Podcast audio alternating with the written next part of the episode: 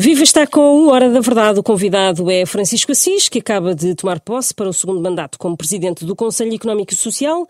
Eh, bem-vindo. Disse antes de ser eh, reeleito que o Conselho Económico e Social deve ter um papel mais uhum. ativo na concertação social. Como é que isto se concretiza? Eu creio que o, o SES pode e deve ter um papel mais ativo na globalidade da vida cívica nacional.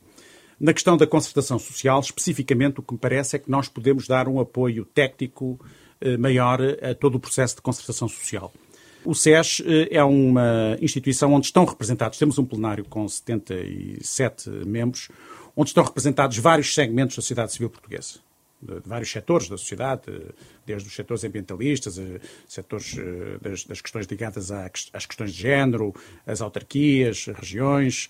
E nessa perspectiva, uh, o Conselho Económico e Social pode ter aqui um papel importante que é o de promover, a partir até da sua própria ação eh, consultiva, isto é, dos parceiros que elabora, pode promover discussões alargadas ao conjunto da sociedade, que são discussões diferentes daquelas que se fazem no contexto, social, não, no contexto parlamentar, é isso que eu queria dizer, ah. porque mas, para além da dimensão parlamentar, há outras, em que nós, e essa dimensão do, uh, do, do plenário do SES, a meu ver, é importante, porque pode permitir à sociedade civil um outro tipo de intervenção. Nós lá temos a possibilidade de fazer discussões muito diferentes daquelas que habitualmente se fazem no quadro parlamentar, que estão muito dominadas, por razões óbvias, pelo confronto político ou partidário, fazer discussões uh, de outra natureza sobre os principais temas que interessam uh, ao país. E podemos fazê-lo quer a solicitação do Governo ou da Assembleia da República, ou por iniciativa uh, própria.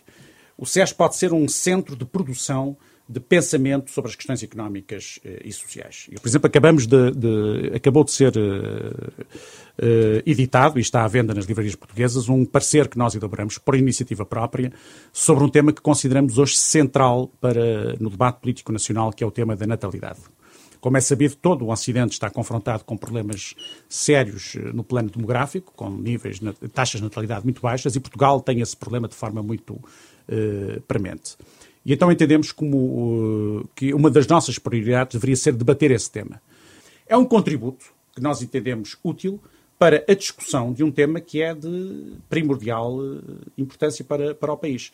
Ao mesmo tempo, estamos neste momento a trabalhar noutras questões, estamos uh, no mesmo âmbito a, a trabalhar sobre a questão da produtividade. Nós, desde que cheguei ao que defini que uma das maiores preocupações que deveríamos ter num Conselho Económico Social neste momento na vida nacional deveria ter como prioridade também da sua reflexão e da sua ação o tema do crescimento económico. Nós temos tido um crescimento económico débil, durante muito tempo houve estagnação, depois houve um ligeiro período em que o, país, o Portugal cresceu, a economia portuguesa cresceu um pouco acima da média europeia, fundamentalmente por razões que têm que ver com o facto das principais economias europeias estarem a crescer abaixo do normal, e portanto a média baixou e nós conseguimos colocar-nos acima dessa média. Mas o crescimento nos últimos 20 anos e as próprias perspectivas de crescimento para os próximos anos não são de forma a entusiasmar o país e não são de modo, de modo a garantir uh, a resolução dos principais problemas do país. Portanto, está aqui identificado um problema, que é o problema do. Nós, o país evoluiu muito nos últimos anos, isso não, ninguém tem dúvidas sobre isso, mas há aqui uma questão ligada estritamente ao crescimento económico. E, nesse sentido, um dos temas que nós, que nós atribuímos uh, grande importância desde o início foi o estudo da questão da produtividade. E estamos também a fazer um estudo e vamos apresentá-lo até ao final uh, do ano. O coordenador disso é o professor Fernando Alexandre, que é professor da Universidade do Minho, como sabem, e é vice-presidente do, do SES e vai continuar, já agora, devo dizer que tem, senhor, uh, já o convidei, aliás, para permanecer, como e ele já aceitou, como vice-presidente do Conselho Económico e, e, uh, e, Social. Eu depois vou querer também perceber um bocadinho melhor a questão da, do estudo sobre a produtividade, mas agora ainda só para encerrar Sim, este tema, queria perceber quanto tempo é que acha que é possível, porque já, já ouvimos falar sobre essa reformulação um, desde o ano passado, quanto tempo é que é possível para que essa refundação aconteça e para que o SES possa fazer, eh, possa assumir esse tal papel diferente? E, eh, não, isto está em curso. Eu acho que o SES já está Mas... num processo de reformulação, quer dizer, eu não, eh, eu não sou um revolucionário, sou um reformista, portanto não, não acredito que as coisas mudem Uh, há um dia X em que o mundo muda radicalmente. Mas é coisa não. para quê? É um, um processo, ano, dois anos?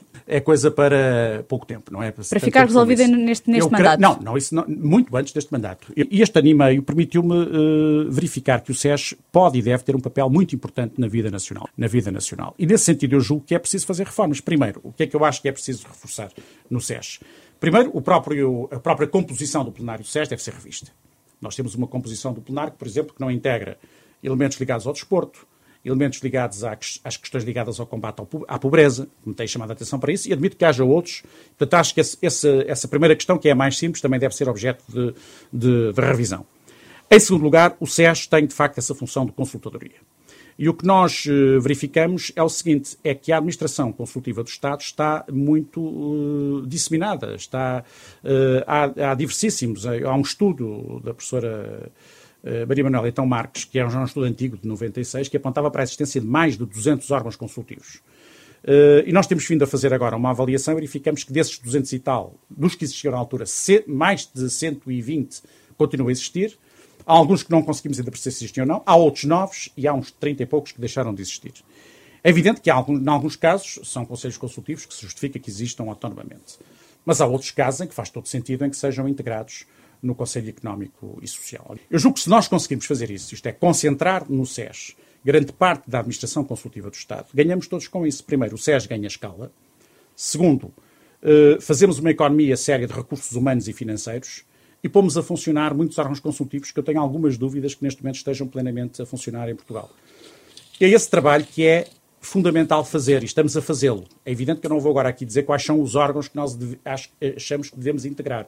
Porque se eu dissesse, imediatamente havia uma reação negativa. Estas coisas têm que ser feitas com cuidado, com alguma ponderação, com um diálogo com, esses, com, com o governo, com os partidos da oposição, com, esses, com vários ministérios, portanto, o governo, com, com esses mesmos órgãos de consultadoria, até porque as pessoas não têm culpa, esses órgãos não têm culpa nenhuma de terem sido criados.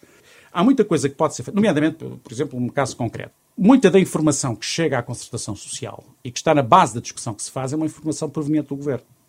Eu julgo que seria mais interessante que essa informação fosse produzida pelo próprio Conselho Económico e Social. Não é que eu duvide da independência do governo, deste ou de qualquer outro. Não é essa questão, não é isso que está em causa. É uma questão institucional. Está para além das pessoas em concreto. É uma questão institucional. A verdade é que há mais garantias de independência quando uh, essa informação é proveniente de um órgão uh, mais que, por, pela sua própria natureza, tem que ter uma maior independência. E o SES, por esta própria natureza do seu presidente ser eleito por dois terços da Assembleia da República, tem que ter essa mesma independência.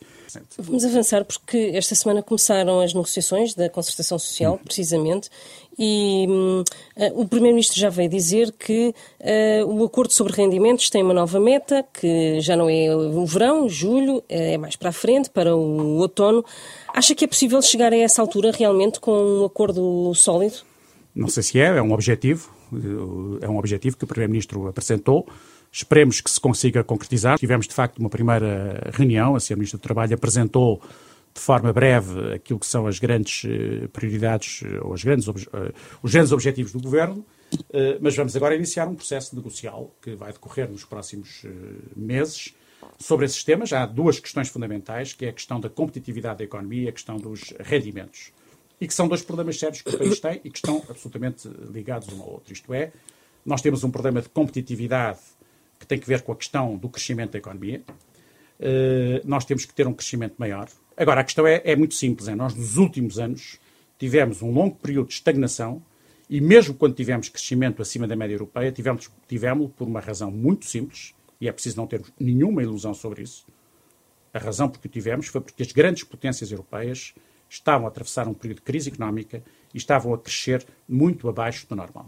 E, portanto, a média europeia baixou e, naturalmente, nós, com um crescimento medíocre, conseguimos, apesar disso, estar ligeiramente acima da média uh, europeia. E agora temos um cenário de inflação. E agora temos um cenário, não, temos um cenário em que estamos... Que vai mexer também uh, com, de, de, com metas de inflação. de inflação. Sim, não, agora temos esse cenário. Mas, para além disso, este ano vamos recuperar, uh, aparentemente vamos voltar a crescer acima da média europeia, mas as perspectivas para os anos seguintes também são medíocres. Os, o cenário que é projetado para os próximos anos é medíocre. Portanto, isso não podemos ignorar. E o nosso crescimento económico, na verdade, é um crescimento económico que é medíocre, objetivamente. E temos que todos trabalhar no sentido que ele, de que ele uh, aumente o ritmo do crescimento económico. A variável fundamental aqui é a produtividade. Daí que nós estejamos a trabalhar muito na questão da, da, da, da análise da produtividade. Há muitos trabalhos sobre isso. Nós também não, o, o SES tem essa capacidade que é esta. Não é preciso, às vezes, produzir coisas completamente inovadoras. Há muitas fundações e universidades que já têm trabalhos sobre isto. Que é preciso é absorver esse trabalho e colocar essa discussão e colocar tudo isso em discussão no país. E colocando em discussão, isso também gera as condições para uma sociedade mais informada, mais exigente e para que e para as decisões políticas sejam mais uh, qualificadas. Portanto, essa é uma questão para nós absolutamente fundamental. O tema da, da inflação, evidentemente que é um dado novo, com que estamos confrontados há uns anos esta parte. Os economistas, como sabem, dividem-se sobre saber se a inflação é estrutural ou conjuntural. Eh, seja estrutural, seja conjuntural, a verdade é que ela existe, está aí, e evidentemente que é um fator novo que introduz aqui uma, uma, uma variável distinta, diferente e que não deixa de ter implicações do ponto de vista económico e social. E, essa discussão para, para o crescimento económico será uma discussão em concertação social mais fácil por ser um governo de maioria absoluta? Uh, sem os constrangimentos de, dos, dos acordos parlamentares que, que existiram até então? eu admito que eu não me quero pronunciar sobre isso, quer dizer, o, a vida político-partidária é o que é, tivemos uma solução diferente, um, quadro parlamentar distinto, agora temos outro, há estabilidade política. Há uma coisa, as, as maiorias absolutas podem, têm aspectos positivos e têm aspectos negativos, mas tem um aspecto muito positivo que é a estabilidade política, não, isso não se pode ignorar. Nós temos hoje um horizonte de quatro anos e meio, quase, não é? De governação do Partido Socialista, com o mesmo Primeiro-Ministro, eh, e como o Primeiro-Ministro também gosta pouco de mudar de, de, ministros, como nós sabemos, provavelmente com os ministros também a permanecerem durante muito tempo nas suas funções, o que significa que temos de facto um horizonte de grande estabilidade para os próximos anos, o que, meu, do meu ponto de vista, neste momento e num contexto de grande incerteza internacional, é uma vantagem que o país objetivamente tem. E nessa perspectiva haverá aí uma, uma, uma, uma vantagem. Vejo no Governo uma grande vontade de valorização da, da concertação uh, social. Portanto, eu estou uh, otimista em relação a isso. Acho que há uma vontade clara da parte do Governo de valorizar a, a concertação uh, social, de valorizar a discussão. Eu acho que o Dr. António Costa deixou claro desde o, primeiro, desde o dia em que obteve maioria absoluta, que tinha noção que as maiorias absolutas podem ser perigosas. E nesse sentido, ele, eu acho que ele pode, ele pode ser o primeiro antídoto aos perigos da própria maioria uh, absoluta e que, de certa maneira, até aqui, pelo que eu tenho visto, tem sido, na medida em que tem valorizado os elementos de contrapeso, nomeadamente, não na perspectiva de contrapeso como oposição, como é óbvio, mas nomeadamente uh, a concertação social como uma instância independente eh, que não está aqui ao serviço de ninguém, nem do governo, nem das oposições, nem de ninguém, de nenhuma agenda política de ninguém. E também preventiva de contestação social, de uma rua mais brava não, com uma maioria absoluta? Isso aí não lhe posso garantir, porque evidentemente nós vivemos numa democracia. Eh, é natural que num período em que haja uma inflação significativa, em que haja incertezas, em que haja real perda de poder de compra, porque vai haver, eh, e já está a haver, possa haver alguma contestação social, mas também temos que saber lidar com isso. Isso é próprio das democracias, não, não é nenhum drama. Em maioria, em maioria absoluta não será diferente em relação não, a uma uh, maioria relativa? Não, vejo que não. Veja, o Partido Socialista, eu sou, sou um pouco suspeito porque sou membro do Partido Socialista, mas não o Partido Socialista é um partido democrático. Não, não, não confundamos a maioria absoluta com um poder uh, absoluto. Nem o Partido Socialista teria essa pretensão, nem no caso de a ter, o país permitiria uma coisa dessas. Não é? Portanto, não há nenhum risco nesse, nesse domínio. Os riscos que podem existir são sempre os riscos. Há riscos. Quais são os riscos? É de um, um partido com maioria absoluta pode ser sempre quais são os riscos. Primeiro, tendência para ocupar excessivamente o aparelho de Estado. Segundo, tendência para desvalorizar completamente o papel das oposições e dos uh, vários segmentos da sociedade portuguesa. Terceiro, tendência para fazer uma idolatria do chefe, da liderança política. Isso são os riscos da maioria absoluta. Eu não acho, isso existe. Esse risco existe sempre com a maioria absoluta, quer seja do PS ou do PSD. O que é que contraria isso? Uma cultura democrática que existe no país e que eu acho que é hoje bastante mais forte do que era alguns anos atrás, segundo a própria dimensão democrática do Partido Socialista, que não é um partido propriamente onde, uh, onde as pessoas não, onde as pessoas uh, não sejam capazes de desenvolver um sentido crítico. Eu, sou, eu próprio sou a expressão uh, disso mesmo. É certo que um pouco isolado, mas a verdade é que, é que sou a expressão disso mesmo. Nunca fui objeto de nenhuma perseguição especial. a prova é que sou presidente do Conselho Económico e Social, portanto não, não me considero nenhum perseguido político. E em terceiro lugar, porque também não acho que seja isto que esteja na mente do Dr. António Costa, muito francamente, ele, como todas as pessoas, tem virtudes e, e, tem, e tem defeitos, mas que evidentemente que não vejo dele nenhuma vontade despótica agora de, de, se instalar no país como uma espécie de déspota iluminado que vai impor ao país seja o que for. Pelo contrário, acho que é uma pessoa disponível permanentemente para o diálogo com os diferentes setores da sociedade portuguesa. E nessa perspectiva, eu julgo que esta maioria absoluta pode, se for bem utilizada, e eu acredito que venha a ser bem utilizada, e também vão ver, para além da maioria absoluta do PS, também é preciso que os partidos da oposição eh, tenham aqui um papel ativo. E eu valorizo muito o papel da oposição. Em, em democracia, as oposições são absolutamente fundamentais. É tão digno estar na oposição como estar no poder. E a oposição, neste momento, tem tido esse papel ativo? O PSD é um partido fundamental. Está num processo de transição. transição. Portanto, eu acredito que sim. O PS é um grande partido. Não, não O PSD, por vezes nós achamos, eu sou do tempo em que era um jovem político em que o Partido Socialista achava que estava condenado a estar na oposição para sempre. Ao fim de 8, 9, 10 anos de cavaquismo, nós achávamos que estávamos condenados à oposição e subitamente regressamos ao poder. E veja o que aconteceu depois disso. Portanto, as coisas mudam. É o que pode acontecer com o pós-Costa, por exemplo. Com, isso pode sempre acontecer tudo. Portanto, e a democracia tem essa vantagem. A imprevisibilidade e a indeterminação. É uma, a grande vantagem da democracia. Portanto, eu, não, não eu acho que o PSD é um partido fundamental na nossa vida democrática. É muito importante um PSD forte e um PSD com verdadeira dimensão alternativa eu estou certo que depois deste processo de escolha do novo líder do partido, é isso que vai eh, acontecer, eh, sem prejuízo de, das outras oposições que existem no país, que têm que se manifestar à esquerda e à direita, e que têm todo o direito de se manifestar, e que é bom que se manifestem, porque a democracia só funciona verdadeiramente se houver este, este confronto claro, visível e que as pessoas uh, compreendam, sua, em que as pessoas compreendam a substância dessa oposição entre quem está no poder e quem está na oposição, seja à esquerda, seja à direita, e tem perspectivas diferentes em relação ao país. É isso que faz uma, uma democracia. Nós temos um Parlamento vivo, felizmente com bons uh, e boas deputadas no nosso Parlamento, e estou convencido que uh, vamos ter períodos bastante interessantes. Eu não acho nada que isto seja um período uh, completamente dominado pela, pela, pela, pela maioria absoluta do Partido Socialista, com certeza que esse é um elemento marcante, mas continuamos a ter um Parlamento ativo, uma sociedade civil vigilante, um país livre e, portanto, isso é que são os elementos fundamentais que devem ser devidamente realçados. E neste novo contexto de expectável maior proximidade à concertação social, qual é que espera um, que seja também o papel da CGTP e da, da UGT? Uh, eh, um papel de maior diálogo, mais contestação social uh, devido aos factores uh, que já falámos aqui, nomeadamente o aumento da inflação e do, da perda real do poder de, de São compra? duas centrais sindicais diferentes e ambas muito importantes para, para o país. A o GT, por várias vezes, já assinou acordos de concertação social com os outros parceiros sociais e o país deve isso. Isso é absolutamente fundamental. Nós nunca teríamos de um acordo de concertação social eh, com a participação de, das forças sindicais se a UGT não existisse. Portanto, a UGT tem aqui o um papel fundamental, tem agora uma nova liderança, eu tinha uma sou, eh, tenho a vantagem de que era muito amigo do anterior líder, do, do, Carlos Silva, e tenho uma ligação também muito próxima com o novo líder, que, é um, que foi deputado do Partido Socialista no tempo em que eu estava no Parlamento e que ainda por cima também é de, deputado pelo Porto, como eu fui na altura, e portanto tenho uma boa ligação com ele, como tive com todos os líderes da UGT. A CGTP, com uma perspectiva diferente, também tem prestado um serviço ao país, na medida em que tem sido uma organização que representa, numa ótica diferente, reivindicações de vários segmentos eh, dos trabalhadores eh, portugueses e com quem eu também tenho tido, felizmente, o melhor relacionamento. Ainda há pouco, ainda ontem, eh, na sessão de cumprimentos, me dizia uma representante da GTP, pode contar connosco com as nossas críticas, mas conte connosco. Quer dizer, eu conto é precisamente com as vossas críticas, não é? porque elas é que são importantes. Portanto, todos esses, estes, quer a UGT, quer a CGTP, prestam serviço uh, ao país.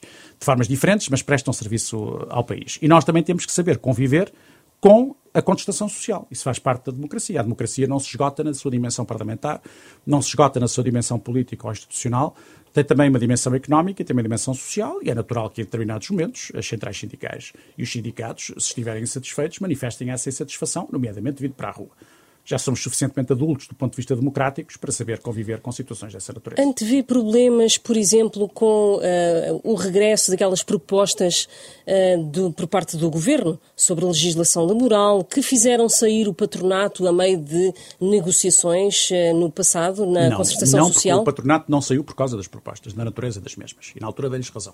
Saiu pelo facto dessas propostas não terem sido submetidas à discussão da concertação social. E nisso tiveram razão. E agora o processo está a correr processo, hoje mesmo tiveram, esses, essas mesmas propostas foram objeto de, de discussão no, na concertação social e o Governo até apresentou, uh, manifestou disponibilidade para, para introduzir algumas alterações, não, não na substância, na essência, mas algumas alterações, e foi dado um prazo até ao final deste mês. Vamos voltar a ter uma reunião da concertação social no dia 25, em que voltaremos a avaliar essa questão do, da agenda do trabalho digno e em que vamos discutir eventuais propostas que venham a ser apresentadas pelos parceiros sociais. Nós não temos a pretensão, creio que ninguém pode ter, de que haja sempre entendimentos absolutos na concertação social. É natural que haja perspectivas diferentes. Eu, quando estou a ouvir, é curioso que eu, quando estou, a minha posição ali é curiosa porque eu ouço atentamente os vários eh, líderes das confederações empresariais, os representantes das duas confederações, confederações sindicais e vou-os ouvindo e há sempre uma parte de razoabilidade e de verdade, não é? em todos eles. As pessoas têm todas posições diferentes e têm todas um pouco de razão. Porque quando nos colocamos na perspectiva empresarial, tendemos a ver de uma certa forma, na perspectiva sindical, de outra forma. E o governo tem que encontrar aqui uma solução de compromisso. Eu o que sinto é que há uma vontade de diálogo. E isso é o fundamental. Antes. Não, o que havia antes, houve sempre. Isso, isso houve sempre. Aliás, a ideia de que não existe vontade de diálogo é uma ideia falsa. Existe vontade de diálogo. E dialoga-se muito. Atenção, as reuniões da, da concertação social são reuniões muito vivas e com um diálogo aberto e muito franco e com muita qualidade. Mas essa eh, vontade de diálogo agora é maior do lado do governo? Nunca vi no, da parte do governo disponibilidade para o diálogo. Desse ponto de vista, nunca fiz essa crítica ao governo. Acho que o governo teve sempre disponibilidade para dialogar, nomeadamente a Ministra do Trabalho. É, pela sua própria natureza, uma pessoa muito dialogante, muito disponível para, para, para o diálogo, muito aberto ao diálogo. Eu, eu acho que há uma vontade real de diálogo de todas as partes. Agora, entre haver vontade de diálogo e haver entendimento, vai uma distância grande. E é natural que, nos casos, haja entendimento e que noutros não haja. A vida política faz assim, a democracia faz assim. Não? É? A democracia não é o regime da unanimidade. Na maior parte dos casos, é possível dialogarmos. E é possível percebermos que é possível alguns entendimentos. E também, é, e também é possível entendermos em relação àquilo em que não nos entendemos. Que é uma coisa muito importante, que é percebemos nisto entendemos e nisto não nos entendemos. Então vamos procurar aqui, no que nos entendemos, procurar alcançar acordos e no que nos entendemos, deixar claro porque é que não nos entendemos de forma a que as pessoas percebam porque é que não nos entendemos. Acredita que pode haver um entendimento, por exemplo, na, sobre a, a redução da semana de trabalho para quatro dias? Isso não é neste momento um tema central no debate. Ninguém apresentou nenhuma proposta nesse sentido na, na concertação social. Eu acredito que a prazo uh, isso venha a acontecer. Ou se nos projetarmos no futuro, com a evolução científica, tecnológica que está a ocorrer, com a mudança radical de comportamento que está a ocorrer, um dia isso vai se colocar. Não creio que esse seja neste momento um tema que se possa colocar na sociedade portuguesa nos termos, nesses termos. Porquê? Simples. Porque Portugal precisa neste nós ainda estamos numa fase do nosso desenvolvimento em que esse não é de facto um tema central e a prova disso é que ninguém o colocou, nem as centrais sindicais, nem as confederações empresariais, nem o governo. Esse tema não Mas consta no programa do governo a criação de um estudo, mas isso é primeira frase. Mas isso é diferente e é facultativamente. Vamos lá. Isso é diferente e é facultativamente e há países em que isso já foi. Eu acho que por via da ciência e da tecnologia nós estamos num sentido, ainda bem, do homem de se libertar cada vez mais das, das tarefas mais penosas. Isso é uma vantagem, não? E eu acredito que nós caminhamos para uma sociedade em que haja cada vez mais uh, disponibilidade para as pessoas usufruírem de tempos livres e estarem menos dependentes de tarefas penosas ou tarefas ligadas ao trabalho. Apesar disso, considero, continuo a pensar que o trabalho é um valor fundamental na nossa estrutura de organização social, eh, política, até do ponto de vista antropológico. Considero que o valor do trabalho é um valor fundamental e, portanto, não, não o desvalorizo e acho que é um fator de realização de, de cada ser humano. Agora, independentemente disso, não é neste momento uma prioridade. Agora, que essas questões possam, possam ser estudadas, não tenho nada contra isso. Acho isso, acho, acho, acho, há vários países europeus que têm estudado isso e há casos em que isso pode acontecer, há outros casos em que não. Mas, apesar de tudo, acredito que com a evolução, do, com a, com a evolução histórica vai no sentido de nós reduzirmos a necessidade de trabalho humano. E essas questões dos quatro dias, evidentemente, vão se colocar. Neste momento, não acho que seja um tema central, e a prova disso é que não, não há nenhuma proposta concreta nesse sentido na, em discussão na concertação social, nem no Parlamento português. E em relação, a, por exemplo, a aumentar o salário médio, que, que se discute tanto e também que era uma. é algo que o, o governo eh, também. É, quer dizer, em campanha eleitoral, o Partido Socialista Sim. fez muita campanha eleitoral à volta da, da, necessidade da valorização dos rendimentos e do salário médio. Como é, é possível que, que, Não foi só o PS, foram todos. Isso, creio que todos fizeram, fizeram referência a isso. Não há nenhum partido político que não faça referência a isso, porque o problema existe. Mas como é que isso é possível neste momento fazer? Seja, do meu ponto de vista, eh, muito pragmaticamente e muito objetivo e seriamente, nós podemos encontrar vários paliativos. E podemos encontrar fórmulas de criar condições de ordem fiscal ou de ordem de incentivos eh, às empresas para aumentar o salário para os mais jovens, ou de isenções fiscais, até podemos encontrar muita coisa. E podemos momentaneamente eh, encontrar paliativos que melhorem um bocadinho a situação. Mas tudo vai desembocar finalmente numa questão. Só haverá substanciais aumentos de salários em Portugal quando nós tivermos uma economia mais robusta. E para termos uma economia mais robusta temos que ter mais crescimento económico. E para termos mais crescimento económico temos que ter uma melhor produtividade. Essa é que é a questão de fundo. O resto é um pouco conversa fiada, não é? Ou melhor, não é conversa fiada inteiramente, porque pode haver algumas medidas paliativas que, apesar de tudo, funcionem num ou noutro caso. Mas o essencial tem que ver com o crescimento económico. Isto é, ou o país cresce economicamente e tem uma economia robusta, porque só uma economia robusta é que permite criar uh, recursos criar uh, meios para aumentar os rendimentos, os salários médios e até para aumentar, os para aumentar também a capacidade do Estado sustentar os, as suas próprias, a sua própria ação, nomeadamente na dimensão social.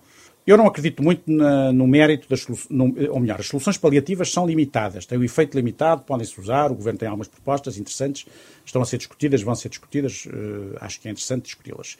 A questão de fundo é outra. A questão de fundo é nós temos que garantir que a economia portuguesa seja mais robusta, que a economia portuguesa cresça, que o país seja mais próspero, de maneira a libertar recursos para podermos ter rendimentos melhores, para que o salário médio suba e para que o próprio Estado possa desempenhar melhor as suas funções. E, em relação a estas, uh, deu exemplo aí de, de, um conjunto de medidas paliativas um, ehm, com, as quais, com as quais concordava, um, concorda com a opção do Executivo de António Costa de uh, avançar com um segundo pacote, ou estudar um, um segundo pacote de medidas em setembro, ou, ou crê que é preciso agir mais depressa e não, não esperar por setembro para fazer essa avaliação? Vamos ver, nós temos neste momento um cenário de grande, de grande indefinição no horizonte. Não, não, nós não sabemos verdadeiramente. Primeiro, sobre a inflação, os, os próprios os economistas divergem. Não? É? Uns dizem que é estrutural, outros dizem que é conjuntural. Não sabemos qual é que vai ser a evolução. E não sabemos como é que vai evoluir a situação política internacional. Se, se a guerra se vai prolongar, o que é provável, se, se haverá uma solução a curto prazo, o que não é provável, mas se acontecesse, teria feito, obviamente alteraria radicalmente a realidade. Portanto, num cenário de grande incerteza, eu creio que estar a avançar com posições muito perentórias seria completamente errado. E nesse sentido percebo que o governo português tenha uma posição cautelosa e relativamente prudente. Aliás, o orçamento de Estado parece-me ser um orçamento uh, que é caracterizado por essa ideia fundamental que é uma certa prudência e que me parece um aspecto positivo. É um orçamento prudente. O Ministro das Finanças, o Dr. Fernando Mina, teve esse cuidado, e o Governo em geral, o orçamento é do Governo, não é dele, mas o Ministro das Finanças foi claro nas suas nas afirmações que tem feito, que é ter uma certa prudência, porque nós não sabemos qual vai ser a evolução da política monetária europeia, não sabemos qual vai ser a evolução da, da inflação e não sabemos qual vai ser a evolução da situação política internacional e, e por isso não sabemos qual vai ser a evolução do, do, do, dos preços de, de matérias-primas fundamentais, seja em energia, seja em outros setores, e o impacto que isso tem na economia portuguesa. Que papel é que vê para o Partido Comunista Português e para o Bloco de Esquerda, até tendo em conta que o, o Governo, nas negociações do orçamento, que arrancaram esta semana, uh, chamou a Iniciativa Liberal, chamou o PAN, uh, chamou também também, creio que o LIVRE, mas deixou de parte e o PCP e o Bloco do, de Esquerda. do PSD da Madeira. Exatamente. Quer dizer é que os partidos, todos os partidos que estão representados na Assembleia da República, têm uma legitimidade própria que resulta da, da vontade dos portugueses. Uh, todos eles, sem qualquer uh, exceção, não é? Portanto, aliás, eu quando for falar, eu, eu já ontem manifestei vontade de falar com todos os partidos e vou mesmo falar com todos os partidos. Vou falar com o Partido Comunista, vou falar com o Bloco de Esquerda, vou falar com o PAN, com o LIVRE, uh, com o PS, naturalmente, com o PSD, eh, com a Iniciativa Liberal e com o Chega, porque são os partidos que os portugueses quiseram que estivessem representados na Assembleia da República. E, portanto, aquelas pessoas que estão neste momento no Parlamento, do ponto de vista da legitimidade democrática, têm todos exatamente a mesma legitimidade. E é na base dessa legitimidade democrática, política, que eu tenho que atuar, porque se fosse atuar de outra forma, estaria aqui a introduzir critérios, do meu ponto de vista, muito perigosos. Portanto, o papel que o Bloco de Esquerda e o Partido Comunista vão desempenhar no futuro será, em primeiro lugar, o papel que eles próprios quiserem desempenhar, em segundo lugar, o papel que os portugueses quiserem que eles venham a desempenhar, e, em terceiro lugar, o papel que as circunstâncias proporcionem que eles venham a desempenhar. Veja que as circunstâncias já os levaram a estar muito longe do poder, as circunstâncias já os levaram a estar muito próximos do poder e agora parece que os levaram a estar outra vez bastante afastados uh, do poder. Vamos uh, terminar. Uh, os membros do Conselho Económico e Social têm um mandato de quatro anos. É correspondente à Tem mandato legislatura. correspondente à legislatura, não é? Exato. é correspondente à legislatura, sim. precisamente. Foi eleito agora, quer levar este mandato no SES até ao fim ou deixá-lo em algum momento? Não. Uh, não? Quando uma pessoa é eleita para uma função, não pode estar a perspectiva a deixá-la a meio. O meu objetivo, neste momento, a minha, a minha, única preocupação é fazer no SES o que eu acho que tem que ser feito no SES. Fui eleito para quatro anos uh, e meio, é essa. Uh, quatro, não, não fui eleito para quatro, fui eleito para acompanhar esta legislatura. e quando a legislatura cair, eu também sairei. Uh, tenho a convicção absoluta de que não me voltarei a candidatar a presidente do SES, porque tem os seus limites, como é evidente. Portanto, há um ano, segunda vez, este é agora o meu último mandato como presidente do Conselho Económico e Social. As pessoas não se podem eternizar nas funções. E depois antevê-se a fazer o quê? Neste momento, a fazer o quê? Não sei, não imagino. Nunca, nunca, nunca, nunca tive essa preocupação na vida. Se tivesse, se Aceitariam um convite para integrar uh, o governo? Não, um veja, governo? eu já tive convites para integrar o governo e não aceitei esses convites para integrar o governo. Portanto, estou à vontade. Não, não com o Dr. António Costa, por razões óbvias, porque estive contra uh, a ginegócia. Não aceitei por razões simples de que achei que as, as, funções que me estavam a ser, não vou agora dizer o que foi, nem que circunstâncias, até nem fica bem, mas não aceitei porque não eram funções que me, naquela altura achasse que fossem as mais adequadas à minha personalidade. Uh, o que lhe devo dizer é o seguinte: eu, se algum dia tivesse preocupado em pensar o que ia fazer no dia seguinte, não teria feito nem metade do que fiz na minha vida do ponto de vista de, de, de, do que fiz. Isto é, eu discordei quando entendi que devia discordar, concordei quando devia concordar, estive contra, pus-me fora. Portanto, eu estou à vontade. Se há pessoa no país, há várias, não, isto, isto é das poucas coisas que eu me orgulho. Acho que não há nenhuma pessoa que possa dizer que eu alguma vez eh, agi na vida política por calculismo e em função de, da satisfação de, de qualquer ambição de natureza estritamente pessoal. Eu estou satisfeito com a minha situação, estou satisfeito com o que tenho feito na vida política. Neste momento, a minha função é muito simples: é fazer o melhor possível para valorizar o papel do Conselho Comercial da sociedade portuguesa. Mas se tudo pode acontecer, e estou a citá-lo, admite voltar a candidatar-se à liderança do PS? Não, não acho que isso seja uma coisa que esteja. Eu sou uma pessoa hoje muito distante da vida partidária. Eu tenho uma. Mas tão depressa se afasta, como é possível uh, se aproximar, não é? Eu, eu Nada é Claro, essa é a minha visão. De, há uma indeterminação, de, quem parte do princípio de uma certa indeterminação. Isso também é a vantagem de, de, quem tem esta visão da vida, de quem não está prisioneiro. Eu tenho uma visão, não vejo a vida como. Nunca vi a vida política como uma carreira, como uma coisa em que temos de ir progredindo. Não. A vida política é um lugar onde nós estamos e combatemos pelas nossas ideias. E umas vezes ganhamos, outras vezes perdemos e corremos sempre o risco de ser eliminados. E não vejo nisso nenhum. Mas foi eliminado, uh, sempre foi eliminado. Não, não é isso, corremos esse a dizer que tenha sido. De forma relativa fui, porque fui afastado é, do centro da vida política. Mas, mas não é isso que me preocupa. Agora, eh, eu não tenho neste momento nenhuma preocupação com essas questões. Para mim, a questão fundamental é, neste momento, eu tenho uma função e tenho uma tarefa, que é fazer do SES aquilo que eu acho que o SES deve ser na vida do país. É unicamente disso que penso. O que é que vem a seguir isso? Confesso-lhes que é coisa em que não penso, não perco um minuto, mas é que é mesmo isso, não perco um minuto, até porque acho que as pessoas que, pardem, que estão numa função e estão a pensar no que vão fazer a seguir, cometem dois erros. Primeiro, ao fazer isso, não estão a desempenhar bem a sua função. E segundo, estão a ser profundamente infelizes. Procuro evitar estar agora no SES a pensar no que vou fazer no dia em que sair do SES. Não sei, não imagino, ninguém imagina. Uh, espero estar vivo nessa. espero, espero estar vivo daqui a, a, quatro anos e meio. Já não é ambição pequena, não é? Porque com o tempo também vamos tendo essa noção das coisas. Termina assim este Hora da Verdade, quando novidade desta semana foi Francisco Assis, presidente do Conselho Económico e Social. Voltamos para a semana.